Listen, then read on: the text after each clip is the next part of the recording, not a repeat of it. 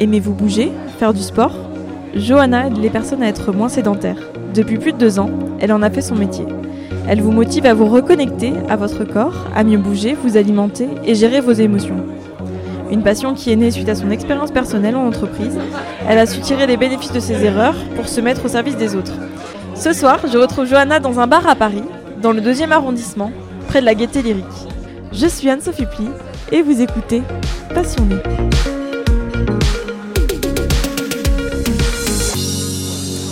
Bonsoir Johanna. Bonsoir Anne-Sophie. Comment vas-tu?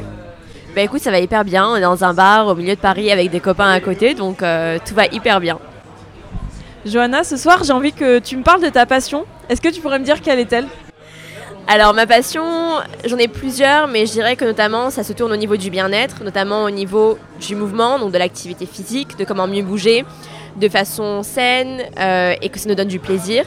Tout ce qui est aussi en lien avec l'alimentation et en lien avec le bien-être. Et c'est d'ailleurs pour ça aujourd'hui que j'accompagne les gens par rapport à ça.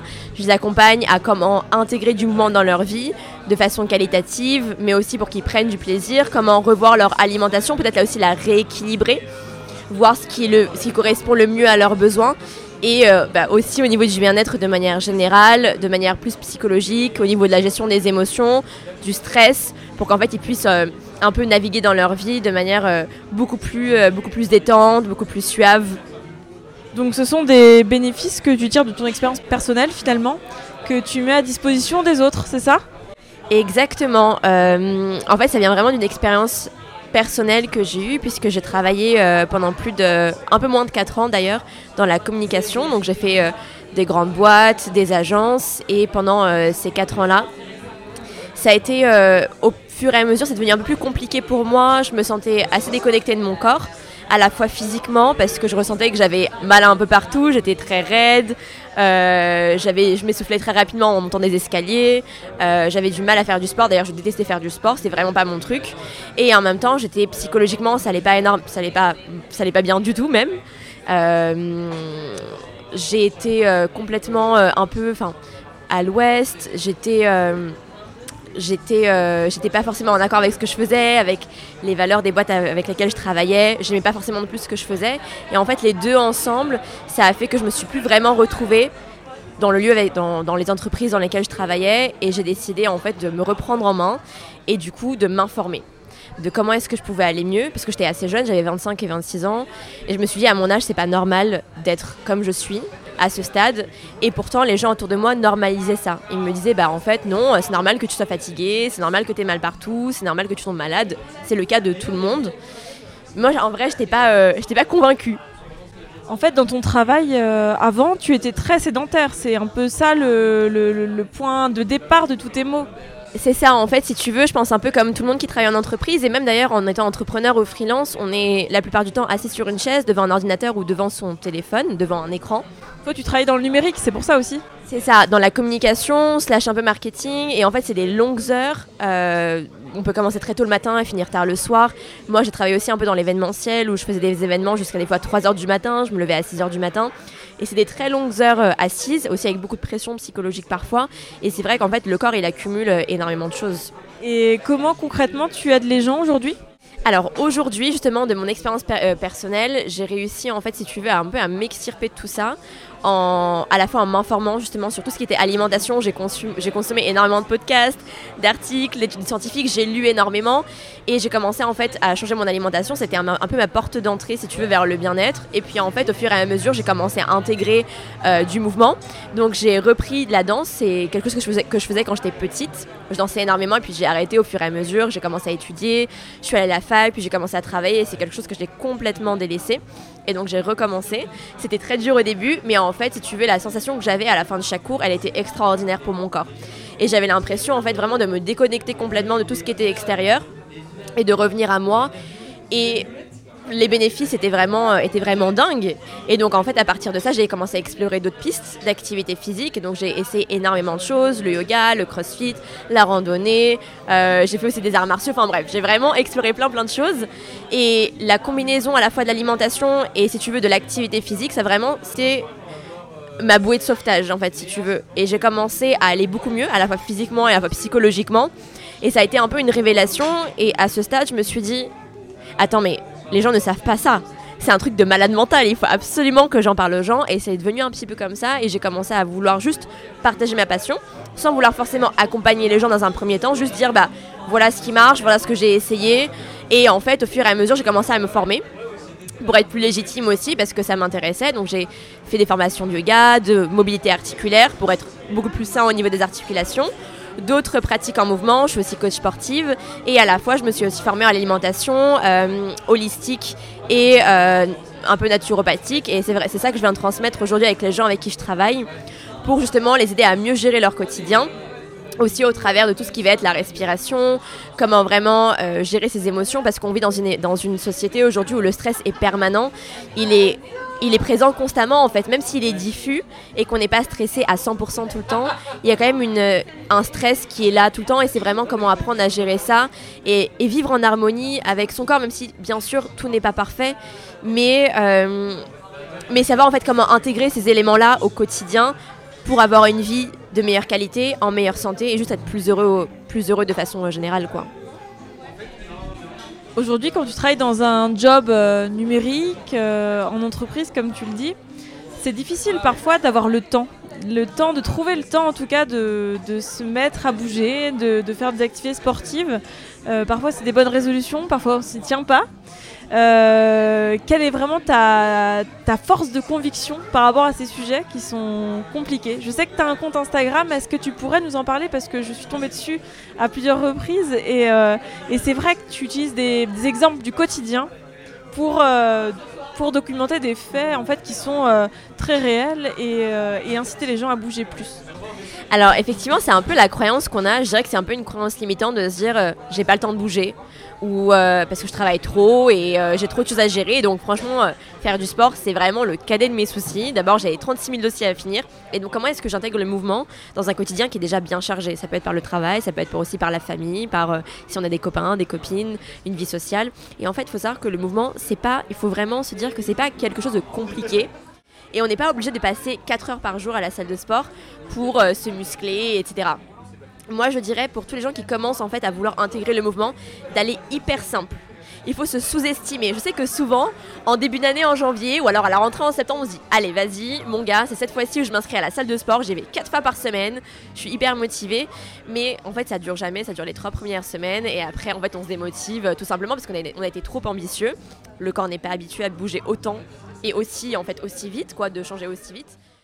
Donc moi, ce que, je, ce que je dirais, et le conseil premier que je dirais, c'est avant de vouloir vous inscrire quelque part et de, vouloir faire une énorme activité physique, déjà comment intégrer le mouvement dans son quotidien de manière très simple, même au bureau ou en télétravail si on fait du télétravail. Et moi, c'est ce que j'appelle, et je suis fan de ça, c'est les pauses mouvement. C'est quoi? Alors, les gens qui fument le savent très bien, c'est les pauses clopes. Mais bon, je conseille pas les pauses clopes pour des raisons évidentes. Mais du coup, euh, c'est vraiment ces pauses, mouvements de se dire toutes les heures, toutes les heures et demie ou toutes les deux heures, je mets un réveil sur mon téléphone et je bouge. Ça peut être aussi simple que juste de marcher, de sortir de son immeuble et de faire le tour de pâté de maison. Ça peut être faire des squats même sur son, dans son bureau. Euh, si on n'est pas à l'aise, on, réserve une salle de réunion à côté et on fait ses squats, on fait sa planche, on fait des étirements c'est aller voir son voisin d'au-dessus plutôt que de le téléphoner ou de lui envoyer un message sur Teams. C'est en fait c'est tous ces petits gestes hyper simples et de se dire toutes les heures ou toutes les heures et demie je bouge pendant 2, 3, 5 minutes et je me rassois. Parce que c'est vrai que au travail notamment, on a beaucoup ce souci de la posture parfaite, de comment est-ce que je vais soulager mon dos, soulager mes hanches en m'asseyant le mieux possible. Et en fait, c'est un peu, c'est carrément un mythe. D'ailleurs, ce truc de meilleure posture, ça n'existe pas parce que le corps peu importe la posture dans laquelle tu te trouves, qu'elle soit complètement droite ou alors avachie vers l'avant ou le dos courbé, le dos se fatigue. Le corps n'est pas fait pour être statique pendant 8 heures, 9 heures d'affilée, d'avoir les coudes sous les épaules, le regard euh, exactement hyper droit, le dos hyper droit. Ça provoque autant de troubles musculo-squelettiques, le fait d'être penché vers l'avant. Donc en fait, dès qu'on sent que le dos se fatigue, que le corps se fatigue, c'est de se lever et de bouger. Et si déjà on arrive à faire ça, c'est un énorme pas. Parce que ce qui est très intéressant, c'est qu'il y a plusieurs études qui sont sorties par rapport à cela. Les gens, par exemple, qui vont une heure à la salle de sport par jour, qu'on pense qu'ils sont très sportifs parce que tous les matins, ils se lèvent hyper tôt, ils vont à la salle de sport et qu'on admire, mais qui à côté restent 12 heures ou 14 heures assis par jour parce que il n'y a pas que le travail, il y a le travail, il y a les transports, il y a la maison parce qu'on s'assoit, on regarde Netflix, on regarde je ne sais quoi. Donc en fait, le temps d'assise pendant la journée, il est très très long. Et en vérité, c'est pas une heure de sport par jour qui va changer ça, et c'est pas une heure de sport par jour qui va améliorer, si tu veux, euh, tous les problèmes qui sont en lien avec la sédentarité. Ce qui va l'améliorer, c'est oui, faire du sport, effectivement, bouger, avoir une activité physique, je le conseille, mais c'est de bouger en fait tout au long de la journée. Et si déjà on arrive à implanter ça dans sa vie, après oui, effectivement, choisir une activité qui nous plaît et mettre en place au quotidien, ça peut être deux, trois fois par semaine, euh, ça peut être des activités différentes. On n'est pas obligé de juste se cantonner à une activité en particulier. Et voilà, bon, en tout cas, c'est mon premier conseil, ça serait celui-ci. Avant d'aller beaucoup plus loin et de se dire, vas-y, je me motive quatre fois par semaine. Parce que ça tombe à l'eau. Et en plus de ça, on se démotive et on n'a plus envie de recommencer parce qu'on se dit, bah non, c'est pas fait pour moi, euh, je suis pas sportive ou je suis pas sportif. Or, c'est complètement faux. Note à mes collègues lundi, je ferai des, des squats, des burpees. Non, mais euh, sans rire du coup. Toi, donc tu es, tu es freelance, euh, c'est ça Ouais. Auto-entrepreneuse, pardon. Euh, et donc concrètement, tu interviens dans les entreprises, même euh, à des avec des particuliers? Alors, c'est ça, en fait, j'ai un spectre qui est assez, assez large, en fait. C'est-à-dire qu'à la fois, je travaille avec des entreprises, donc ça peut être sous forme de cours ponctuels ou hebdomadaires, ça peut être des cours de sport, des cours de yoga, des cours de mobilité, ça peut être des ateliers aussi sur la méditation, sur la respiration, sur euh, la gestion du stress.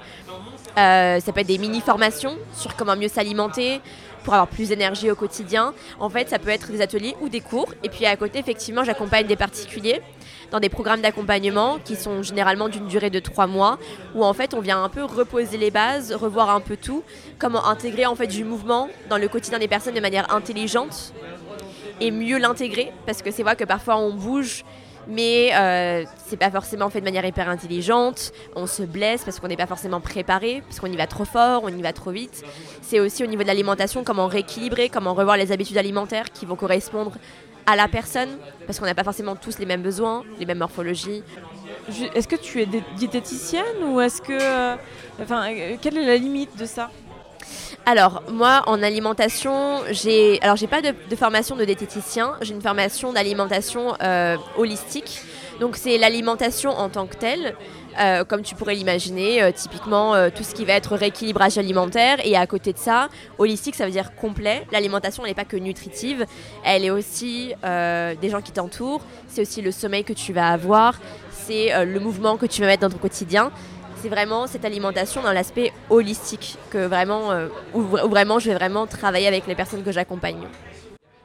c'est vraiment la chaîne alimentaire, mouvement, euh, et, puis phase de repos aussi qui t'intéresse et euh, c'est comme ça que tu inspires euh, les gens. C'est ça? Bah écoute, j'aime croire que oui. Est-ce que tu as eu des retours jusqu'à présent? Ça fait combien de temps d'ailleurs que tu fais cette activité? Alors ça fait maintenant plus de deux ans que je fais cette activité-là. j'ai commencé assez rapidement après avoir été formée. Et les retours globalement sont très bons. C'est les personnes que j'accompagne, généralement, c'est des personnes qui sont très sédentaires qui vont avoir des boulots effectivement, ils vont être euh, derrière, leur, euh, derrière leur bureau. C'est des personnes qui vont peut-être se sentir aussi un peu mal avec leur corps, leur image de leur corps, qui vont être soit en sous-poids ou en surpoids, ou alors pas forcément, mais qui vont juste pas forcément se sentir à l'aise et qui savent pas forcément par où commencer. Parce que je pense que le mal un peu des réseaux sociaux et des médias en général, c'est qu'on entend un peu tout et son contraire. Alors, il faut savoir que généralement, c'est pas par hasard, c'est parce qu'il y a des lobbies derrière, il y a des intérêts derrière qui font que certaines informations sont véhiculées plutôt que d'autres. Et donc en fait mon rôle c'est vraiment d'orienter les personnes et de savoir ce qu'il y a de mieux pour elles. Pour qu'en fait quand elles sortent de mon accompagnement, qu'elles soient complètement autonomes. C'est-à-dire que moi en fait si tu veux je, je, vais donner des connaissances, enfin je vais partager mes connaissances. Je vais aussi adapter à la personne que j'ai en face, puisqu'il y a des connaissances qui sont génériques ou générales. Et puis après il y a la personne qui est en face de toi, qui est peut-être va avoir des contraintes familiales, des contraintes personnelles. Et c'est comment en fait savoir adapter ça à la personne pour qu'elle puisse ancrer ses habitudes dans son quotidien de façon pérenne. Et pour conclure ce podcast, cet épisode, euh, est-ce que tu as des passions que tu as mis de côté pour, euh, pour vivre, vraiment vivre de ta passion euh, aujourd'hui? Alors, ce qui est très chouette, c'est que, alors, moi, je suis quelqu'un de multipassionné. C'est-à-dire que là, ce que je, là, ce que je t'ai dit, c'est vraiment euh, quelques-unes de mes passions, mais j'en ai plein d'autres. Je m'intéresse beaucoup par la psychologie, euh, pour l'environnement, pour euh, tout ce qui est relations humaines, sociales, etc.